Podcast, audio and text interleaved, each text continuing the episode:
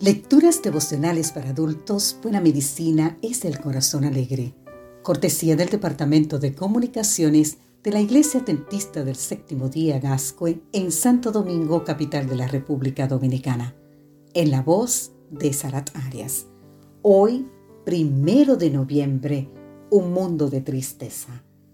Leemos en el libro de Salmos, capítulo 88, los versículos 3 y 4 porque mi alma está hastiada de males y mi vida cercana al Seol. Soy contado entre los que descienden al sepulcro, soy como un hombre sin fuerza. El mes de noviembre lo dedicamos al problema de salud mental más extendido globalmente, la depresión. Según datos de la OMS, afecta a unos 350 millones de personas. Dicho de otro modo, el 5% de los ciudadanos de a pie, es decir, los no hospitalizados, ha sufrido depresión durante los últimos 12 meses. Además, el problema va en aumento, presumiblemente por las presiones económicas, el deterioro de las relaciones, el desempleo, los desastres naturales y la desesperanza. Tristemente, la posibilidad de tratamiento es muy limitada ya que el 60% no tiene acceso a terapia profesional. Y para mayor complicación, la depresión no solo toca a la persona afectada, sino también al entorno familiar, laboral, escolar y produce un altísimo costo social. La depresión es otra lacra de la condición humana que nos recuerda el tiempo en que vivimos.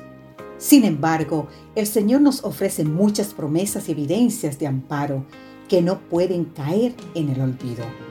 El versículo de hoy es un ejemplo de la intensidad del sufrimiento. De hecho, todo el Salmo 88 es una muestra de la oscura realidad de la vida. El célebre evangelista Charles Spurgeon dijo que este salmo no posee la estructura poética de los demás, sino que simplemente demora la incoherencia de la aflicción del autor. El salmista habla de pensamientos e ideas de muerte, de oscuridad y tinieblas, de perseguidores y enemigos, de creer que Dios lo ha abandonado, de los terrores del pasado y del presente, y de la ausencia de amados y compañeros ante el desaliento.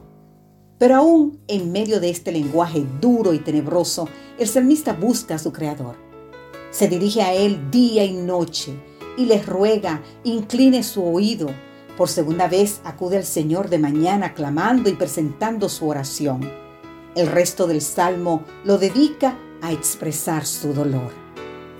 Si en algún momento sufres desánimo o incluso depresión, intenta extraer la lección más importante de este salmo. Dirígete a tu Creador.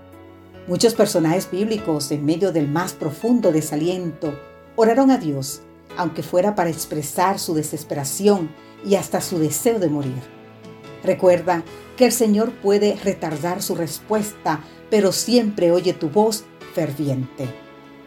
El Salmo 31, 22 nos dice ya para terminar, decía yo en mi apuro, excluido soy de delante de tus ojos, pero tú oíste la voz de mis ruegos cuando a ti clamé, Señor. Que hoy Dios te bendiga. Amén.